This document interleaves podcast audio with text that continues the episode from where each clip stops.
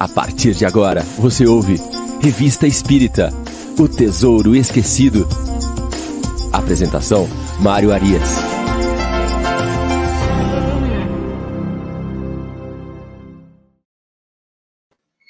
Olá, amigo ouvinte da Rádio Idefran. Muito bom dia.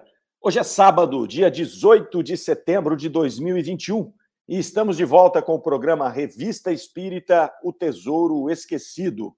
Estamos aqui abrindo amanhã de sábado de programas ao vivo da Rádio Idefran. Agora, às 9 horas, nós temos o Revista Espírita O Tesouro Esquecido. Logo mais às 10 horas, o Livro dos Espíritos em Destaque, hoje sob comando do nosso amigo Fernando Palermo. E às 11 horas, sempre com Chico Cruz, o Evangelho no Ar. Então fique conosco, nós vamos até o meio-dia com muita informação, com muita descontração, com muito bate-papo e com muito Kardec, com muita doutrina espírita, doutrina espírita raiz, doutrina espírita de base. Não saia daí, fique conosco até o meio-dia. Hoje nós vamos para o nosso programa de número 77. É, tá andando, né? Tá andando. Nós já estamos chegando no mês de agosto de 1859. É um mês muito interessante. Aliás, o ano todo da Revista Espírita de 59 está se mostrando muito interessante para nós é onde se descortina ali o plano espiritual. Kardec vai mostrar para nós ao longo desse ano todo um quadro da vida espírita. E é muito interessante a gente poder acompanhar essa jornada de Kardec aqui nesse descobrimento da doutrina espírita. E hoje nós vamos ver coisas muito interessantes aqui que Kardec foi descobrindo e foi é, é, estruturando ao longo do seu trabalho ali no ano de 1859. A turma já está chegando, participe conosco aqui pelo nosso, pelo nosso chat, né? os internautas que estão conosco e aqueles que estão pela rádio também. Fiquem conosco aí até o meio-dia e vamos que vamos. Nós estamos aqui já ó, com o William Animes, que chegou aqui para nós, ou Animes, né? William Animes deve ser. Está aqui conosco dando um oi. A dona Irene Pimenta, lá de João Pessoa, na Paraíba. O Reinaldo, de Sarandi, no Paraná. Inês Cirilo, bom dia, com muita alegria. Bom dia, Inês. Gabriela Lopes, nossa querida amiga Gabriela também, Tati Oliveira, do Luz e Amor, Darlene Caires, com a gente também todo sábado aqui.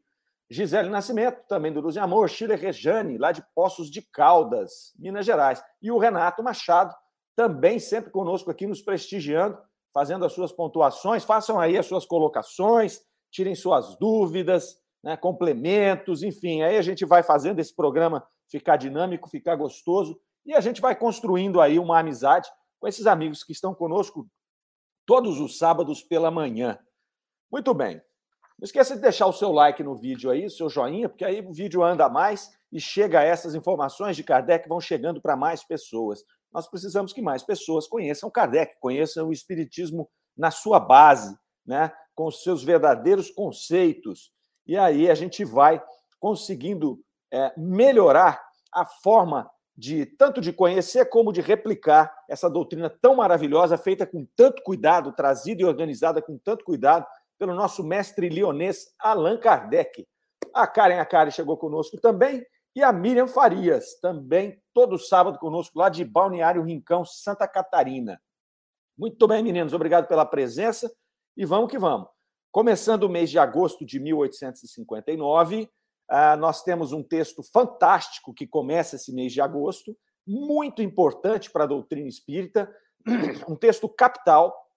Nós temos aí, ao longo desse nosso trabalho com a revista espírita, alguns textos doutrinários, né, porque a revista espírita ela é um grande mix de informações, então ela tem textos doutrinários, palestras familiares de além-túmulo, ela tem variedades, ela tem artigos, ela tem carta de leitor, então ela tem essa grande essa, essa grande mistura de informações é, era, na verdade, um grande laboratório de Kardec, mas ele usava, né, normalmente, o começo do mês, sempre que ele vai fazer esses textos doutrinários, ele faz no começo de um mês. Então, ele traz esse texto doutrinário e depois ele vai trazendo artigos e comunicações que vão complementando ou que vão ratificando o que ele colocou no texto doutrinário. Então, nós já tivemos vários ali. Nós tivemos teoria das manifestações físicas, nós tivemos a escala espírita, nós tivemos pluralidade das existências, foram todos textos aí é, mais ou menos longos, que Kardec traz a teoria sobre esse tema que ele queria falar, e depois ele complementa com os artigos, com as palestras, com, com cartas, com algumas provas, com algumas situações de testes que eles fizeram. Então aqui não vai ser diferente. E o texto de hoje é o mobiliário de além-túmulo. Kardec já começou a falar disso aqui, nós tratamos na semana passada, e ele até falou: olha, nós vamos esclarecer um determinado assunto aqui é, no texto da, do mês de agosto, mobiliário de além-túmulo. E ele falava naquela oportunidade das roupas que o soldado zoavo de magenta utilizava.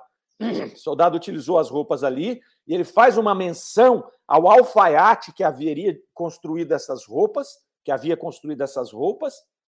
E aí Kardec falou: ó, nós vamos esclarecer melhor esse assunto no artigo Mobiliário de Além Túmulo. Nós chegamos nesse artigo, é um artigo extremamente importante, extremamente rico, que a gente vai aqui debulhar para que a gente não, não deixe escapar nada nesse, nesse, nesse, nesse, nessa teoria, nessa, do, nesse texto doutrinário. Uh, esse artigo, ele depois ele vai ser traduzido, vai ser desenvolvido lá no livro dos médiuns. Então, nós estamos aqui em 59, o livro dos médiuns vai ser lançado em 61. Então, Kardec vai lá no capítulo 8 do livro dos médiuns, no, no, com o título Do Laboratório do Mundo Invisível, e vai trazer esse texto, ele vai fazer algumas, alguns ajustes, é, vai sintetizar alguma coisa desse texto e vai colocar lá. Então, ele vai falar do Laboratório do Mundo Invisível, lá no livro dos médiuns, e depois ele vai colocar da vestimenta dos espíritos. Então, esse texto aqui promete, é muito bacana. Vamos junto. E mais uma vez, obrigado pela presença de todos. Bom, ele começa aqui, dentro desse texto doutrinário imobiliário de Além Túmulo, trazendo uma carta de uma correspondente da Sociedade Espírita Parisiense. Eh, e aí, nesta carta, que eh, ela veio escrita aqui pela senhora R, ele não identifica quem é essa mulher que escreveu essa carta, ela traz dois relatos eh, que Kardec vai usar como base para falar deste mobiliário de além-túmulo, deste laboratório do mundo invisível, como ele nomearia depois lá no livro dos médiuns. É, o primeiro caso que essa moça conta é, é que ela recebeu uma visita ali é, na velha habitação dela de uma condessa, também sem identificação aqui, chamou-se Condessa C, é, amiga íntima da filha dessa senhora, que vai lá com a condessa vai com a filha dela visitar a, essas pessoas e ela fica numa habitação, a casa era velha, ela ainda menciona que ela fica numa habitação ao lado da, da, da habitação do quarto da filha da condessa, que elas deixavam a porta aberta, elas eram conjugadas aos dois quartos, deixavam a porta aberta para prolongar a conversa, para que elas pudessem ficar conversando até mais tarde, porque elas eram muito amigas, as duas. Muito bem, numa das noites em que ela estava ali visitando a filha da senhora R, a menina, a filha desta visitante, ela começa a ver um espírito, ela tem uma visão de um espírito e ela começa a chamar a atenção da mãe. Mãe, tem um homem sentado aqui na cama. E a mãe não estava vendo nada. Deixa isso para lá, né? Você deve estar tá, né, brincando, tendo alguma ilusão. E aí a menina ainda fala: olha, não, ele está aqui, ele está fumando um cachimbo e ele está enchendo o quarto de fumaça. E é interessante porque ninguém via aquele fenômeno acontecer. Né? E ela insistindo que ele estava fumando, e interessante é ela falar da fumaça que saía do, do, do cigarro do homem, que estava enchendo o quarto. Esse foi o primeiro caso interessante que ela relata na sua carta. Na sequência, ela vai falar de uma experiência que ela própria, né, a senhora R, viveu e, e, e, que também tinha uma certa relação com essa questão da aparição de espíritos. Ela relata que estava adoentada, estava bem doente, não conseguia sair da cama.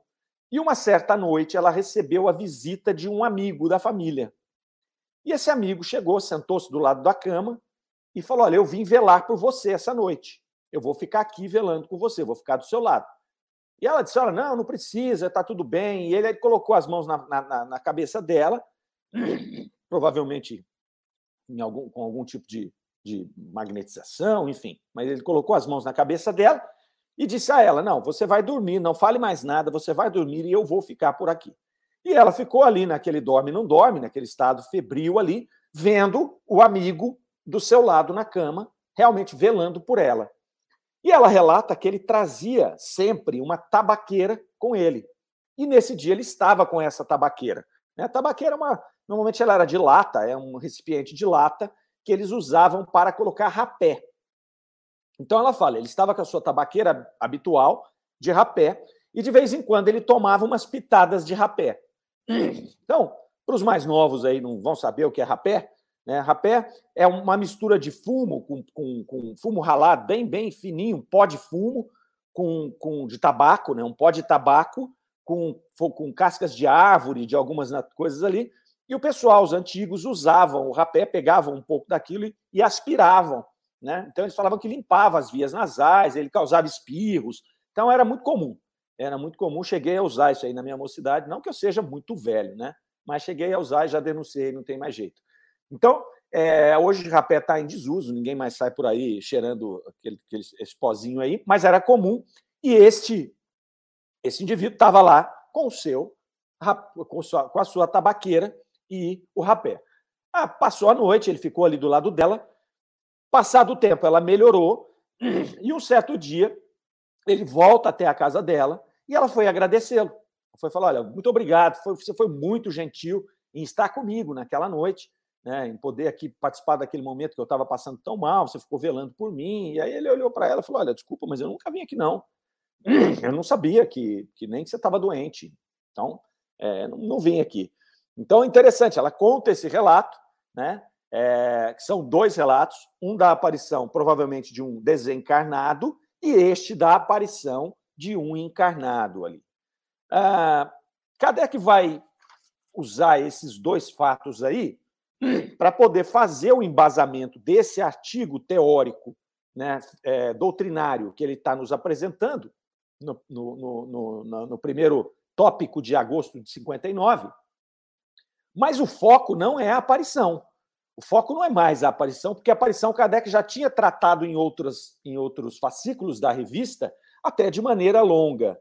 Então, ele vai focar ali no, nos dois elementos que foram é, também materializados e que não tem a ver com o espírito, né? sendo eles o cachimbo e a tabaqueira. Então, o foco deste trabalho de Kardec ali, deste artigo e do, do que se desenrolou, né, que ele queria descobrir era por que foram criados esses dois elementos e como foram criados esses dois elementos.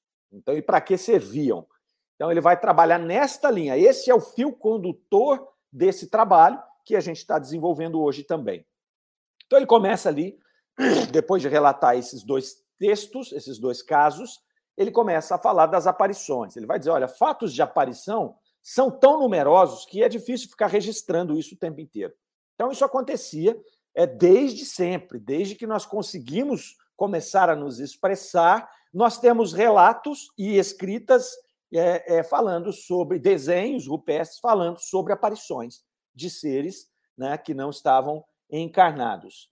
Uh, ele vai falar ali que não há necessidade de você ficar discutindo a autenticidade, porque tem muitos que já são autênticos e já foram muito estudados, então não é esse o objetivo dele aqui nesse artigo.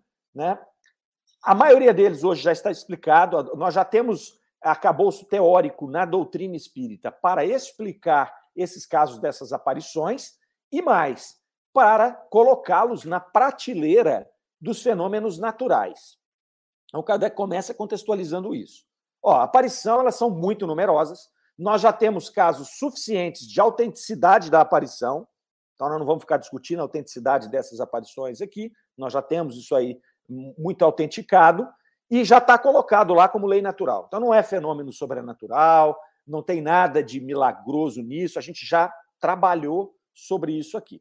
Então, ele já vai pontuando que o tema central não é aparição aqui. Não é aparição. Ele vai falar que nós já temos ali, para preparar esse trabalho, ele vai dizer que nós temos o nosso envoltório físico, nós temos o nosso envoltório é, perispiritual e nós temos o espírito. Ao desencarnar, fica o físico, que se decompõe, e nós caminhamos em espírito sempre com o nosso perispírito. Que o nosso perispírito, ele, apesar de invisível para nós em estado normal, ele é feito de matéria ele é feito de matéria fluídica, né, oriunda, extraída do globo em que nós estamos nos expressando. Então, aqui ele sempre vai fazendo essa contextualização aqui para que o leitor possa relembrar os conceitos anteriores e para aquele leitor também que está chegando agora e pegando essa esta edição da revista, deixa eu ver isso aqui, ele começa a ler, ele possa ter algum fio condutor que o leve a entender minimamente o que Kardec está falando. Senão seria muito difícil as pessoas lerem a revista, sobretudo aquele que nunca pegou é, esse fascículo na mão. Para nós pode parecer assim um pouco redundante. Poxa, vai falar de novo que a gente tem perispírito? Todo mundo já sabe que tem perispírito. Mas ele faz questão didaticamente de vir trazendo, vir construindo essa ideia, até para que para nós mesmos a gente possa vir conectando, né? Vai ficando mais fácil o aprendizado quando ele vai dizendo isso. As aparições existem, elas são fenômenos naturais, elas são autenticadas. Ah, e aí ele começa: olha, vamos lá, nós temos o corpo físico, o perispírito e o espírito. O perispírito também é a matéria, apesar da gente não ver. Pronto, então já, ah, legal, já relembrei e agora vamos em frente. Ah, ele vai falar ainda né, que esse conjunto de espíritos que estão carregando os seus perispíritos ali, naturalmente, é, eles estão entre nós o tempo todo e que eles estão aqui misturados nas nossas ocupações e nos nossos prazeres. Então, nós temos uma multidão de espíritos ao nosso lado, aqui, que, obviamente, se não formos médios ostensivos, não vamos ver, não vamos perceber, mas eles estão aqui. E eles estão misturados no que nós estamos fazendo. Então, provavelmente, algum amigo desencarnado é, que tenha é, interesse na doutrina espírita pode estar aqui conosco agora né, aproveitando desses nossos, dessas nossas reflexões, desse nosso estudo. Né? Provavelmente também tem algum companheiro meu tentando me atrapalhar, né? é natural, mas hoje não, neném. Hoje não vai dar, porque hoje nós estamos estudando Kardec. Então, os espíritos estão aqui, cada um com o seu interesse. Né? A gente já viu que nós estamos, nós os atraímos pela nossa sintonia, pela nossa, pelo nosso estado fluídico, pelo nosso teor vibratório, mas eles estão aqui, isso é um fato positivo. E, por vezes, esses espíritos se mostram, vai dizer Kardec aqui. Então, nós estamos aqui rodeados por uma multidão de espíritos errantes, na erraticidade, como Kardec determinou, né? então estão todos por aqui, e muitas vezes eles se mostram para algumas pessoas especificamente. Se mostram mais frequentemente para os médios ostensivos e se mostram eventualmente com algum objetivo para uma pessoa que não tem o hábito de ver as aparições como foi o caso desta menina e como foi o caso da senhora R. Elas não eram médiums, elas não tinham o costume, o hábito de ver espíritos, mas esses espíritos se mostraram para elas naquela oportunidade.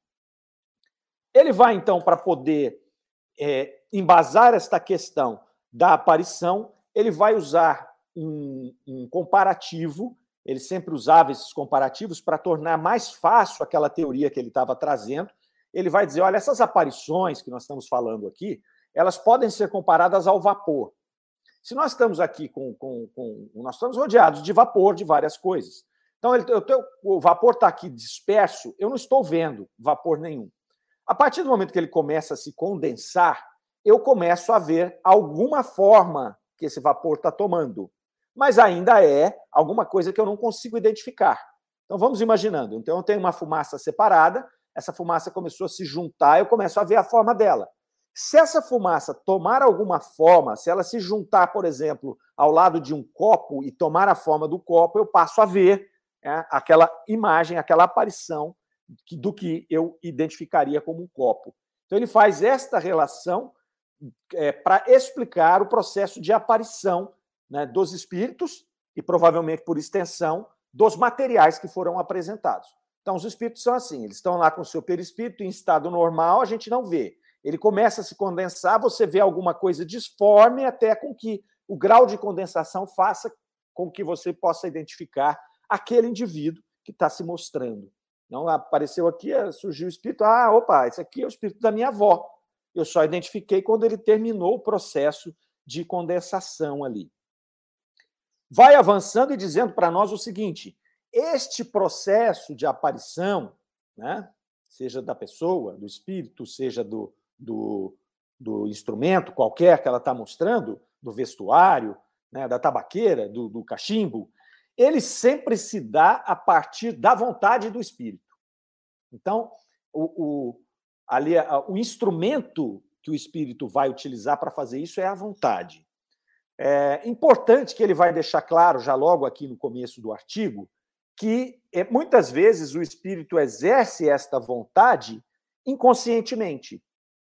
Então, ele faz, ele tem vontade de fazer, mas ele não sabe como ele fez. Entendeu? É interessante isso. Sempre precisa do móvel da vontade. Eu tenho que ter a vontade de fazer. Então, se eu desencarnei, eu estou sem óculos lá no plano espiritual. E se de repente eu falo assim, eu preciso me mostrar para alguém, mas alguém está acostumado a me ver de óculos. Então, para que a pessoa saiba de fato que sou eu, eu vou materializar o óculos. Então, puf, materializei meu óculos, e aí eu falo: olha, tá, meu óculos está aqui. Ou se eu sentir falta do meu óculos, meu óculos se materializou aqui. Eu materializei esse óculos através da minha vontade. Mas como eu fiz isso? Não sei. Não sei. Né? É inconsciente. Eu manipulei os fluidos que estavam aqui à volta, eu materializei é, um instrumento qualquer, mas eu não sei qual foi o processo utilizado para isto. Então, Kardec vai dizer que a maioria dos espíritos não se dão nem conta de como acontece isso. E aí ele vai começando a desenvolver este tema aqui, é, que está bem, bem interessante até o momento. Vamos ver o que, que a turma está falando aqui, para a gente não se desconectar muito de vocês. Vamos ver aqui, a Luciana Rosa, 93, João. Ela chegou lá de Barra Mansa, do Rio de Janeiro. A Vera Souza, também conosco aqui, dando o seu bom dia. Valdir Fonseca, nosso amigo lá da CHB Sistemas. Rosemi Folhas, vamos estar junto agora mesminho, hein, Rosemi? No livro dos Espíritos em Destaque, hoje eu vou estar junto com vocês. Rosário Martins Soares, dando um bom dia para todos os irmãos aqui. Ela está lá de São Paulo, capital. Luciane Boésio, de Santa Maria, no Rio Grande do Sul. Alete Aparecido Biali, nossa querida companheira aqui da Rádio Defran. É, Espiritismo Sul Canal. Bom dia na audiência. Opa, que legal. Márcia, Mércia de Fátima, lá de Recife. Fátima Pradella, sempre conosco também. É, a Fátima está colocando ali, ó. A ciência é, já está questionando que existe um corpo a mais que o físico, que dominou-se como denominou-se como o corpo extrafísico. É, depois ela coloca lá, sim, mas o espírito usa os fluidos ponderáveis para isto, para um encarnado. É isso também? Bom, vamos dividir aí essas duas colocações suas. Quando você fala desse corpo extrafísico aí, é, nós já tem, tem, existem muitos estudos, né? Nós temos ali as fotos Killian, foram muito famosas, onde se estudava isso, chamava-se de duplo etéreo. Né? Então, tem alguns estudos aí meio tímidos é, relacionados a isso e que tendem a aumentar, a gente tem quase certeza. Né? Em determinado momento, a, nós vamos ter instrumento e vamos ter teoria para poder identificar isso que hoje a gente não consegue, porque os nossos equipamentos não estão preparados para isso. Mas vai chegar um momento que vai acontecer isso.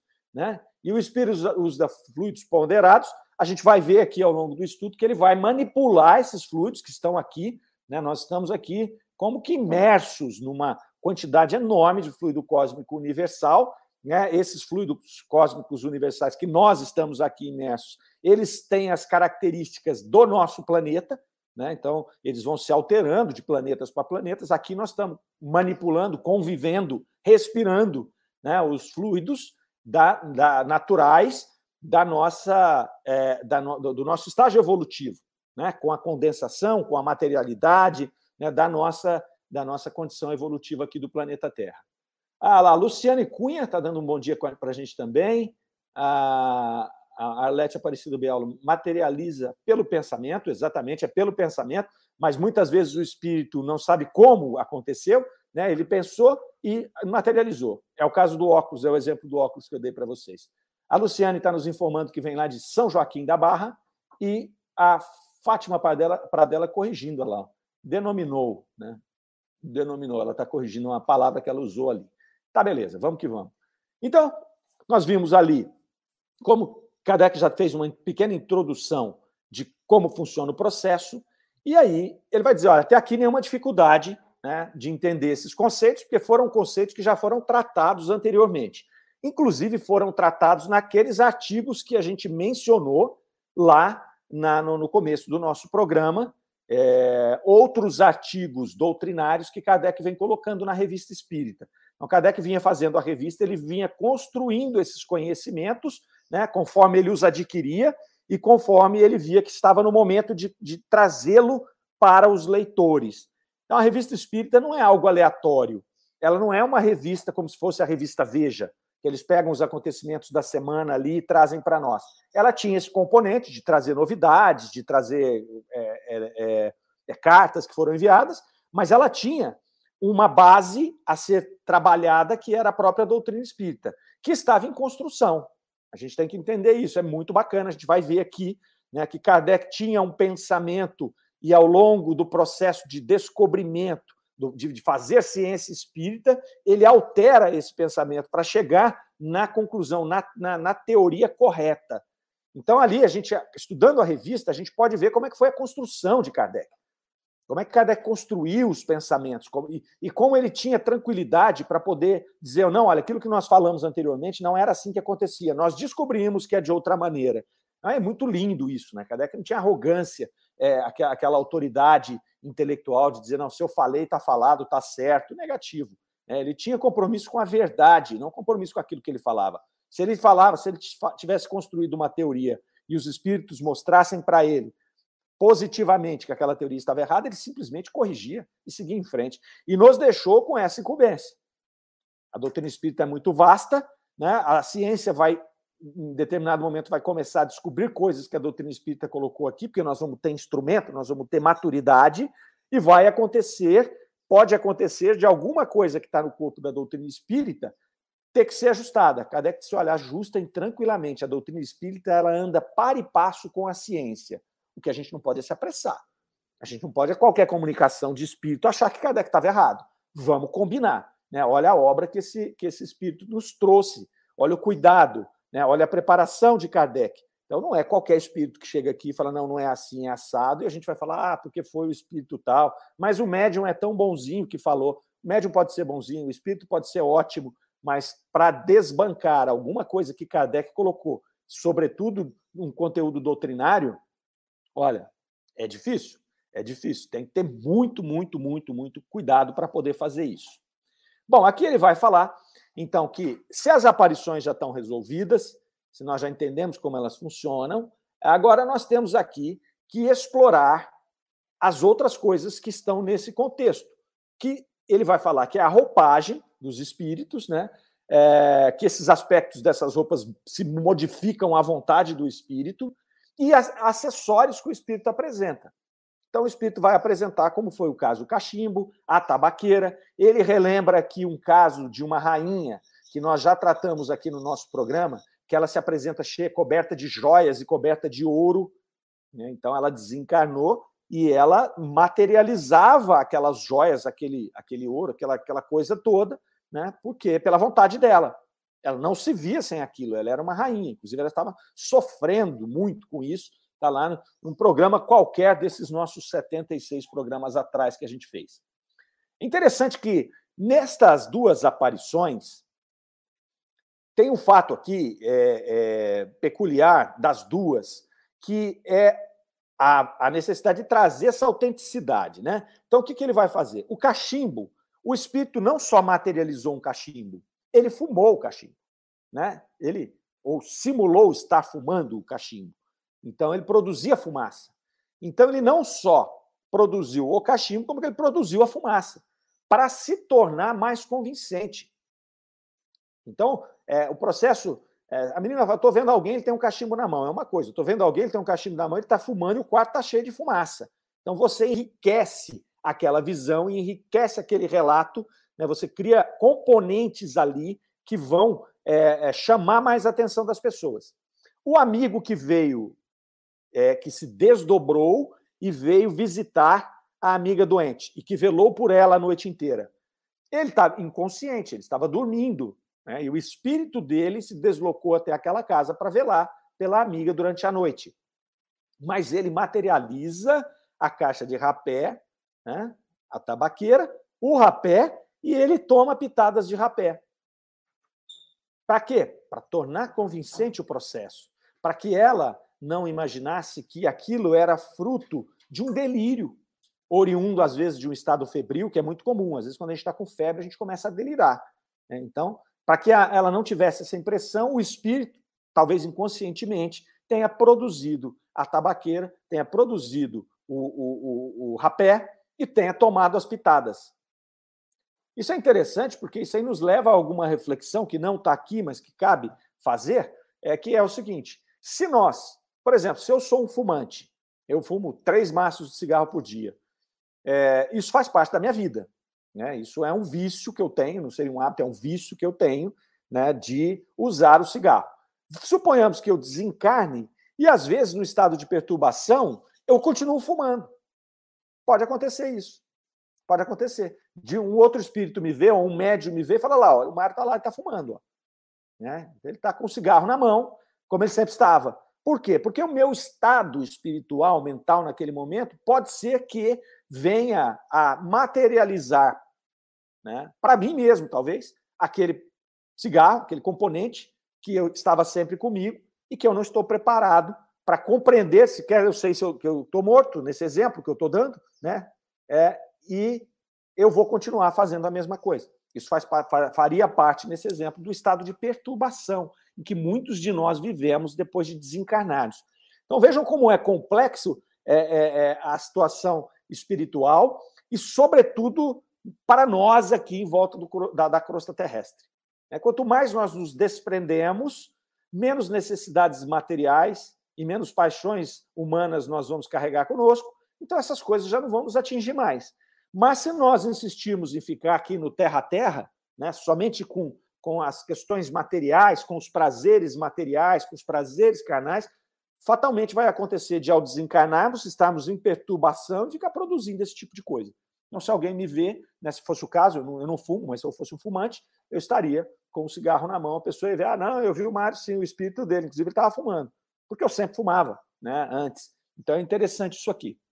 Ele vai trazer aqui essa, essa, essa colocação, vai dizer que esses, esse mobiliário, esse vestuário dos espíritos é uma coisa positiva, é, porque os relatos mostravam isso. Então, os espíritos normalmente apareciam de roupa e apareciam com a roupa que os identificava. Então, lembra do Zuavo de Magenta? Como é que ele se apresentou? Ele se apresentou com o uniforme que os Zuavos utilizavam. Então, o Zuavo, nós já falamos semana passada, ele era um soldado argelino que lutava no exército francês. E ele tinha uma vestimenta própria do argelino. Então, quando ele se, apare... ele se apresentou naquela reunião, ele estava com aquela vestimenta. Ele não estava com outra vestimenta, estava com aquela vestimenta que o identificava. Aquela vestimenta identificava para o próprio espírito e para os outros que o reconheceriam como aquele soldado. Ah, porém, aí Kardec já começa com o problema ali. Ó. Ele vai dizer: ó, o que significam essa tabaqueira e esse cachimbo? Voltando aqui para o nosso exemplo, para o nosso trabalho de hoje. Então ele está colocando ali.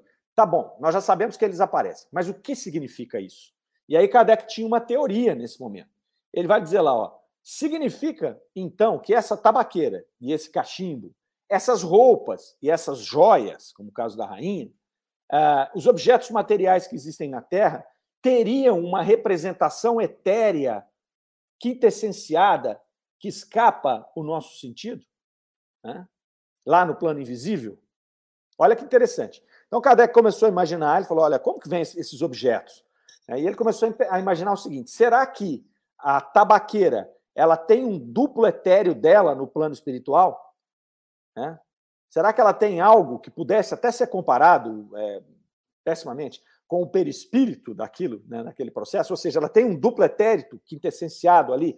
É, Kardec imaginou por esse lado. Então, ele pegou a tabaqueira dele lá no plano espiritual. Então ele tem a física aqui, ela tem um duplo etéreo lá, e aí ele pegou aquela lá e levou para a casa da mulher, o espírito, para usar o rapé para que ela pudesse até identificá-lo, porque isso era uma marca para ele, ele estava sempre com essa tabaqueira na mão. Aí ele vai dizer: olha, esse seria um imenso problema, né? É, cuja solução pode dar a chave de uma porção de outras coisas que até aqui não foram explicadas. Então é Kardec construindo a doutrina espírita. Ele já estava vendo essas aparições, e ele criou essa teoria de que, olha, talvez tenha, tudo tem um dupletério lá. Então, se eu tenho uma caneta que tem duas canetas, uma material e uma que eu não consigo ver de outro produto, essa foi a teoria inicial que ele imaginou que poderia ter. Né? E aí ele falou: olha, se a, a gente conseguir comprovar isso aqui, é, de que forma funciona isso, a gente vai resolver vários outros problemas, inclusive o extraordinário fenômeno da pneumatografia, né, que é um, um fenômeno da escrita direta. Esse era um fenômeno que intrigava Kardec até esse momento, porque ele acontecia e ninguém sabia de que forma ele acontecia. Então, o que é o fenômeno da escrita direta? Nós sabemos que nós temos os médiums é, psicógrafos. É aquele médium que, ou por intuição ou mecanicamente, ele escreve o que o espírito está querendo transmitir. Isso é uma coisa. A pneumatografia é um fenômeno físico onde aparece a escrita, aparece a escrita numa, numa folha de papel, é, mas ninguém pôs a mão nela para escrever. Né? Ela se materializa. Então, Kardec disse: se nós resolvemos o problema do cachimbo e da tabaqueira, nós na, naturalmente vamos resolver o problema da pneumatografia, que é um problema que extraordinário que eles não tinham solução para ele ainda. Como que eu deixo uma folha de papel dentro de uma gaveta e daqui a pouco ela aparece com a mensagem que o espírito quer colocar? De onde vem essa tinta? Quem escreveu? Como ela se materializou? Como é que ela fica ali naquele papel? Né? Posto que ela não, teoricamente, ela não seria uma matéria. Então, Kardec vai explorar esse tipo de situação ali. Uh, vamos lá, Inês Cirilo está falando conosco ali, às 9h28. Mário, mas para que haja um objeto plasmado, não precisa do ectoplasma ou só dos fluidos? Fiquei com dúvida. Olha, era, na verdade, aqui, era, era uma colocação de Kardec, ele está construindo isso, ele está imaginando que ele está imaginando que é, poderia haver um duplo etéreo, ele não chegou ainda nessa questão de como ele é formatado, e aí, Inês, nós vamos ver daqui a pouco que ele vai falar sobre isso. Né? Ele vai falar sobre isso. Quando a gente fala aqui em ectoplasma e fluido, só adiantando um pouco, é basicamente a mesma coisa. Né? Esse o que nós chamamos de ectoplasma nada mais são que fluidos, fluido, o fluido cósmico universal modificado. Né? Então ele vai somar ali os fluidos do ambiente com os fluidos do espírito, a, e aí ele vai fazer essa composição. Mas a gente vai andar falar sobre isso aqui, tá? Vamos conversando. A Karen Akari. Os fenômenos mediúnicos estão todos vinculados aos atributos do perispírito. Precisamos estudar esses atributos. Recomendo o livro de Salinópolis, Salinópolis Zimmermann. Uh, não, Samiro, ah, depois ela corrigiu, ó, Zamiro Zimmermann. Não conheço, vou dar uma olhadinha, ô, ô Karen. Vou dar uma olhadinha, obrigado pela dica aí. Carmen Garcia chegou conosco aqui, bom dia, pessoal. Lindos, muito obrigado.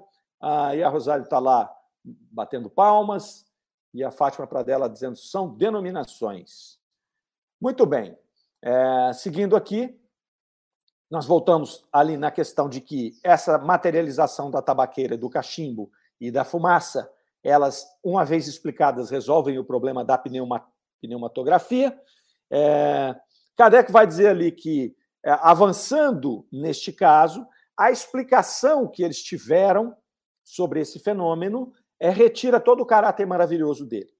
Então, é, era uma coisa que ninguém sabia como acontecia, né, mas que eles foram descobrindo, eles foram estendendo nas, nas suas pesquisas e nos seus estudos e concluíram que trata-se também de mais um fenômeno da natureza que é regido por leis gerais, tranquilo, sem nenhuma, sem nenhum tipo de, é, de misticismo ou de algo que não se tenha é, que não se tenha explicação.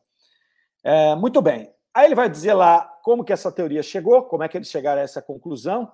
Então ele diz assim: todas as teorias que apresentamos relativas ao espiritismo nos foram fornecidas pelos próprios espíritos, que muitas vezes contraditaram as nossas próprias ideias, como aconteceu no caso presente, provando que as respostas não eram reflexo do nosso pensamento. Então, ele vai dizer que, olha, a gente tinha uma teoria para isso. Antes, de, antes desse fato aqui, a gente tinha uma teoria para isso. Mas os espíritos vieram e disseram: a teoria de vocês está errada, não é assim que funciona. E aí apresentaram a teoria correta. E Kardec faz o quê? Ele também não acredita no espírito que falou isso.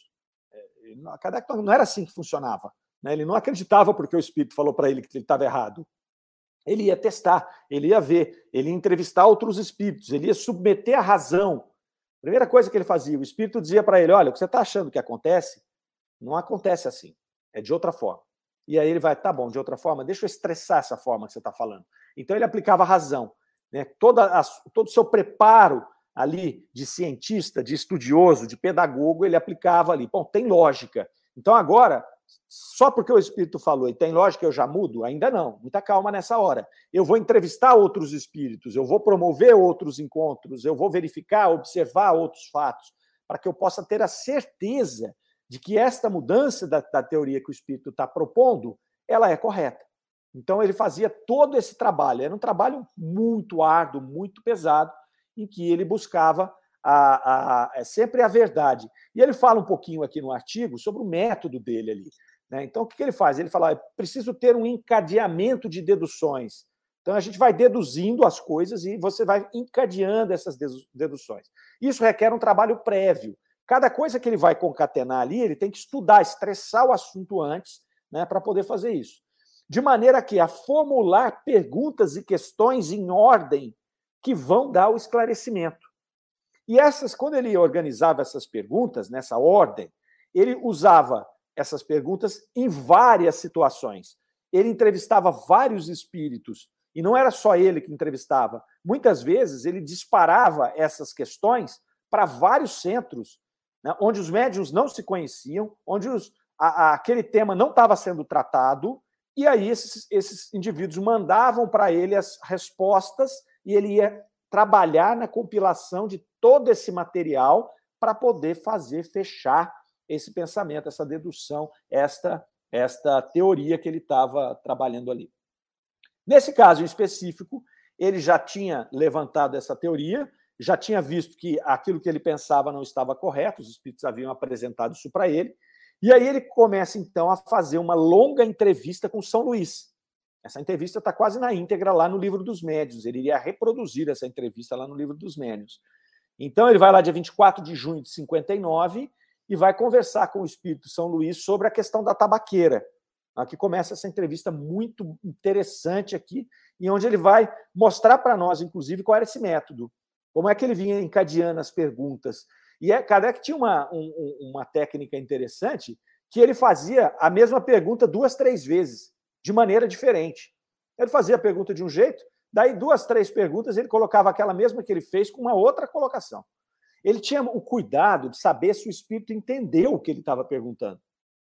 Né? Não é que ele estava testando o espírito para ver se ele ia falar uma coisa naquela hora e outra na outra. Mas o espírito, como São Luís, que eles já tinham ali um grau de confiança entre eles muito forte nesse momento. Então, mas ele fazia as perguntas para poder saber se o espírito havia entendido aquilo que ele perguntou. Né? Quem sabe eu fiz a, formulei a pergunta de maneira errada e aí ele entendeu uma coisa e eu estou imaginando outra. Então, Kardec tinha esse método, é muito bonito entender esse método aqui é, que, o, que, o, que, o, que o Kardec usava ali com os espíritos. Muito bem. É, começa então essa comunicação. Ele vai dizer lá, olha, vai falar sobre o primeiro relato. Então, a primeira pergunta é sobre o primeiro relato, o homem do cachimbo que produzia fumaça. Ele vai dizer lá, olha, Nesse relato da senhora, trata-se de uma criança que viu no leito um homem fumando um grande cachimbo. Né? É, Compreende-se que esse espírito podia ter tomado a aparência de um fumante. Né? Parece, entanto, e aí chama a atenção, é, que fumava realmente, pois produzia fumaça. Né? O que, que acontecia ali? O que aconteceu? E São Luís vai responder: era uma aparência produzida para o menino. Então, não só a reprodução do charuto, do, do, do, do cachimbo, mas a reprodução da fumaça, do ato de fumar, de fazer aquela fumaça sair. Era para que o menino pudesse ter a certeza de que ele estava vendo um homem com um cachimbo e fumando. Então, tinha todo um propósito aí. Provavelmente a espiritualidade já trabalhou essa cena, já trabalhou esse processo todo para gerar esse material que geraria a construção dessa teoria na doutrina espírita. Tanto que os dois casos ocorrem na mesma casa da senhora R que ela mandaria uma carta para Kardec mostrando os dois casos que foram fundamentais para descobrir esta teoria do laboratório do, do, do mundo invisível e para que pudesse, inclusive, resolver por osmose o problema da pneumatografia. Aí vai falar do segundo caso.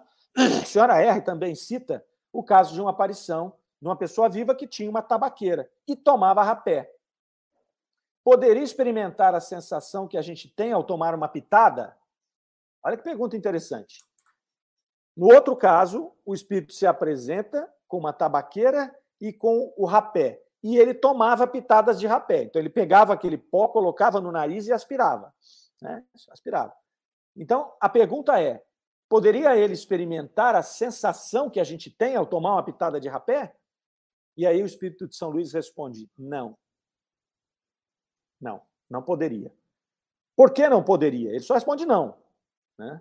Os espíritos eles, eles não ficavam eh, reproduzindo tudo aquilo que eles já tinham falado.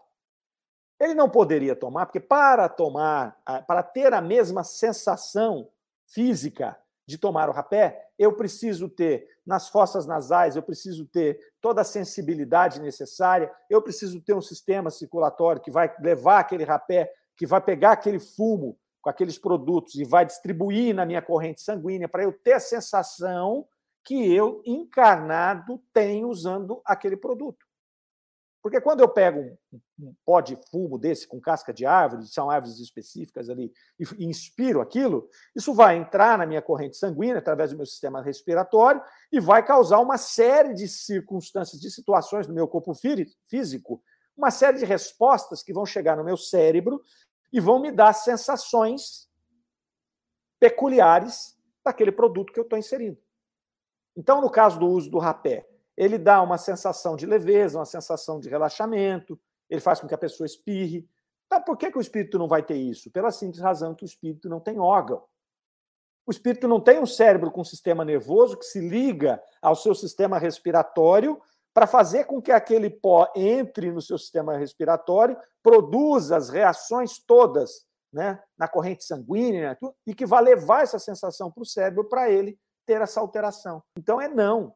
Não, não acontece isso. Né? Ele faz todo o processo, mas ele não está sentindo o que nós sentimos ao tomar uma pitada de rapé, aqui no exemplo. E aí a pergunta número 3. Essa tabaqueira tinha a forma daquela que ele usava habitualmente, que estava em sua casa. O que era essa tabaqueira nas mãos do Espírito? Então, já queria saber. Lembra que nós falamos há pouco que Kardec tinha uma ideia da possibilidade da tabaqueira ter um duplo etéreo, dela ter uma cópia dela no plano espiritual? E aí o Espírito vai dizer aqui, ó, sempre aparência, era uma aparência, né? era para que as circunstâncias fossem notadas, como foram, e para que a aparição não fosse tomada como uma alucinação produzida pelo estado de saúde da vidente. O espírito queria que essa senhora acreditasse na realidade da sua presença e tomou todas as aparências da realidade. Interessante. Né? Então, ele quer saber por quê? O que aconteceu ali? E o espírito vai dizer: é uma aparência. Ele só produziu aquela tabaqueira para que a pessoa pudesse olhar para ele e o identificar, inclusive usando a tabaqueira. Porque se ela não visse ele com a tabaqueira, ela poderia pensar que ela está com problema lá, estou com febre, então por isso que eu estou vendo esse indivíduo aqui. Então foi uma forma dele é, construir a sua apresentação para aquela senhora. E aí Kardec continua nessa linha. Ele vai colocar lá, ó, dizeis que é uma aparência, mas aparência não tem nada de real. É como uma ilusão de ótica. Eu gostaria de saber se essa tabaqueira não era senão uma imagem irreal, como, por exemplo, de objeto que se reflete num espelho. Olha como Kardec era inteligente, pessoal. Ele tá, o, o espírito fala para ele que a aparência da tabaqueira era é, que a tabaqueira era apenas uma aparência. Ele já quer saber o seguinte: essa aparência tem alguma coisa de real, de material, ou ela é só uma visão? E aí ele dá o exemplo do espelho. Porque quando eu me olho no espelho, eu estou me vendo, eu estou vendo a minha forma no espelho.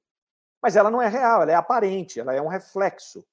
Aí um dos espertos da Sociedade Espírita de Paris, que ali de bobo, eu imagino, não tinha ninguém bobo ali, eram todos pessoas extremamente preparadas para aquele processo, sobretudo naquele momento, ele vai dizer assim: olha, veja bem, ele faz uma parte durante a, a, a evocação do espírito, durante a entrevista, ele fala: veja bem, quando a gente fala que a nossa imagem do espelho não é nada, nada é irreal, ela é só uma aparência, isto é porque nós estamos de frente de um espelho apenas. Se nós colocássemos um, uma máquina fotográfica que chamava da, daguerreotipatia, deixa eu ver se tem esse nome aqui. É, deixa eu ver aqui. É um, um nome que eles chamavam da, das máquinas lá que tiravam a fotografia, mas eu não vou, não vou me lembrar. daguerreótipo, não sei como chama. Mas se colocássemos uma máquina fotográfica aqui, daquelas que tem a chapa, e colocar a minha imagem como se fosse no espelho, eu fotogra fotografaria a minha imagem, ela passaria a ser algo concreto, não mais apenas uma ilusão, um reflexo. Então, cara aqui queria falar sobre isso. Ó, dague, daguerreótipo é o, é o nome do, do processo de fotografia. Aquele processo antigo, né? O cara tinha aquela maquininha que ele cobria a cabeça e aí trazia a luz e fazia a foto na chapa. Processo daguerreótipo. É uma chapa do daguerreótipo. E aí, que deixaria uma prova. E, e aí Kardec vai dizer lá, ó, tá bom, teria bondade de nos dizer se existe alguma analogia com a tabaqueira, isso é, se existe algo de material nessa tabaqueira. Então a dúvida que agora era, ela era só uma ilusão de ótica ou ela era real? O que era essa tabaqueira? E aí o espírito vai responder, certamente, ela era real. Né? É com auxílio desse princípio material que o perispírito toma aparência de vestimenta, semelhante ao que o espírito usava quando vivo. Então ele vai dizer que é real, materializou realmente aquela tabaqueira. Né? Aí Kardec faz uma observação. Evidentemente, o vocábulo aparência deve aqui ser tomado no sentido de imagem, de imitação. A tabaqueira real lá não estava. A que o espírito tinha era uma reprodução Comparada à original, era apenas uma aparência, quanto formada por um princípio material. Então, deixa claro aqui, ela não era uma ilusão de ótica apenas, ela era concreta, né, em maior ou menor tangibilidade, a gente vai estudar sobre isso ainda ao longo do, do, do, do texto, né, mas ela não era uma réplica daquela. Aquela tabaqueira que ele usava na casa dele, material, né, daquele material de, de, de ferro que a gente usa, juntamente com o fumo que foi produzido, estava lá na casa dele, junto com ele. O corpo dele estava lá, físico, estava dormindo. Né? E ele, a tabaqueira dele estava com ele. O que aconteceu ali foi a reprodução fluídica de outra tabaqueira, inclusive do produto que ali estava é, sendo utilizado. É, vamos ver aqui que a turma está colocando aqui. Uh, Neuza, Neuza Souza Copy. Bom, iluminado dia para você também. Né? A Chile gostando das explicações. Ah lá, o Renato tinha lembrado para nós antes aqui, ó. Daguerreótipo. É isso aí, Renato. Estou encantada com tanto aprendizado. A Carmen Garcia está dizendo. Nós também, viu? Nós vamos aprendendo a cada dia. Ó, o Renato Machado. Foi o primeiro processo fotográfico a ser anunciado e comercializado ao grande público. Foi divulgado em 1839, tendo sido substituído por processos mais práticos e baratos apenas no início da década de 60. Olha só, então, durou aí 29 anos, basicamente, né, Renato, essa, essa, esse processo dague, daguerreótipo. É, muito bem, show de bola. Obrigado, Renato, pela sua contribuição. A Chile está perguntando lá se o estado de consciência permite o espírito, a perturbação, a dor, o sentir. Uh, Chile, toda a dor que nós sentimos depois de desencarnado é uma dor moral. Né? Então, a gente. É, eu, eu, às vezes eu sofro um acidente né? Eu tomo um tiro aqui agora. Então eu vou sentir a dor daquele tiro. Essa dor me impressiona no momento do meu desencarne. Eu desencarno. Eu não tenho condição espiritual para me identificar rapidamente como espírito, para entender que eu desencarnei. Então eu passo pelo processo de perturbação natural e às vezes, às vezes, dentro porque isso é variável, dentro desse processo, eu posso continuar tendo aquela sensação de dor. É uma sensação moral, não está doendo mais, porque o meu corpo físico já parou de funcionar.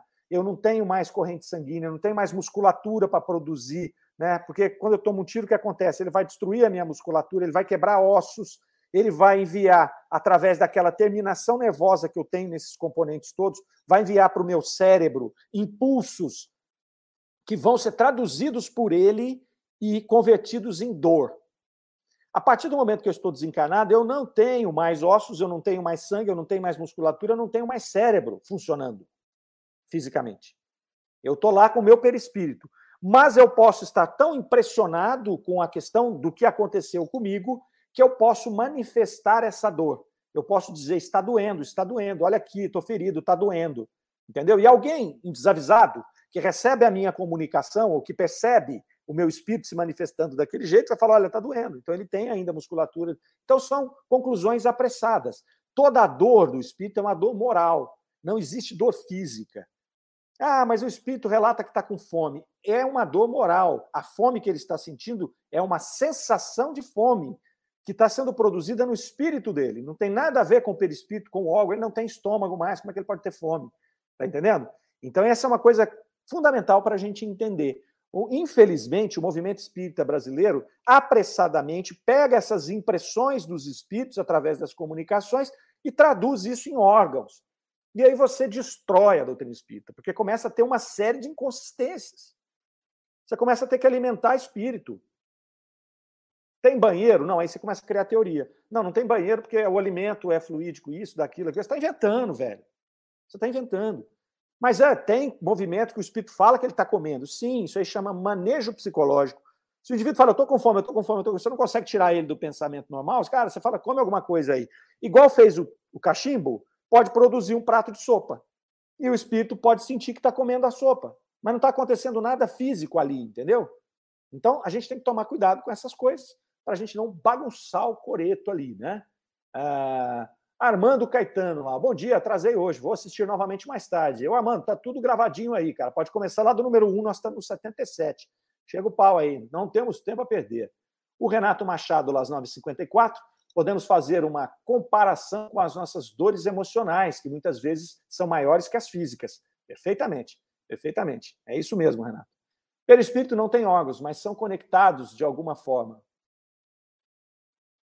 Como assim ser conectados? É, se, se, o perispírito é conectado com os órgãos, o perispírito é conectado com o corpo inteiro. Né? Ele, ele vem, então é conectado com tudo. Né? A diferença é a gente imaginar que a hora que a gente desencarna, a gente continua com o nosso estômago lá. Né? Eu posso até produzir um estômago. Eu não posso produzir um óculos, eu não posso produzir uma tabaqueira. Eu posso olhar para mim e falar, eu estou com meu estômago aqui, eu estou vendo meu estômago. Sim, pela minha vontade eu produzi um estômago, mas ele não tem função, ele tem o órgão, mas não tem função. Porque eu não tenho sistema circulatório, eu não tenho sistema nervoso, eu não tenho sistema digestivo, eu não tenho intestino, eu não tenho ânus, eu não tenho, não tenho todo o processo. Eu posso até reproduzir um estômago que está doendo. E eu dizer para as pessoas: não, você está falando que eu, tô, que eu não tenho, mas eu tenho, está aqui. Né? Mas aí cabe a quem tem a orientação, seja ele encarnado ou desencarnado, desiludir esse espírito desse processo que ele está passando. Né? A Fátima Pradella lá seria igual aquela situação de quem sente coceira em uma perna que perdeu. É, é sensação fantasma ali. Uh, Karen Akari, vemos através dessas explicações como nossos pensamentos, que também são feitos da mesma matéria crítica, é, mesma matéria fluídica do perispírito. Então vamos lá, ó. Vemos através dessas explicações como nossos pensamentos que também são feitos da mesma matéria fluídica do perispírito. Perfeito, é. é, é esses esses é, elementos ali são feitos do fluido cósmico universal, que é o fluido cósmico universal do nosso planeta, e que, por consequência, é o mesmo fluido, mesmo, a mesma matéria que compõe o nosso perispírito. É claro que existem vários tipos, várias formas, várias densidades dessa matéria. Mas é tudo aqui, é um bolo só, é um pacote só. A gente vai explorar bastante isso na semana que vem, tá certo? A Darlene Caires ali, excelente, a desmistificação dos órgãos do perispírito, né? E a Shirley concordando que é uma dor física moral. Semana que vem, pessoal, nós vamos continuar com, essa, com esse relato de São Luís aqui. O artigo é mais longo e vale a pena eh, a gente gastar dois programas para tratar dele. Né? Nós não temos pressa, não temos pressa, vamos tratando devagar e vamos interiorizando esses conceitos e trocando com vocês aí. Né? Olha lá o Armando Caetano. Por isso a importância de começar os estudos pela obra de Kardec, depois passar para os romances, para ter um senso crítico. Perfeito, é isso aí. Né? Estudar essa teoria, interiorizar essa teoria, compreender, para poder ali saber o que, que é, depois esses outros espíritos estão falando conosco. Pessoal, João está na minha cola aqui, precisamos encerrar o programa, já são 9h58, a gente já volta com o livro dos espíritos em destaque, tá? Não saiam daí, fiquem com Deus, até a semana que vem. Rádio Defran é amor no ar. Você ouviu Revista Espírita O Tesouro Esquecido.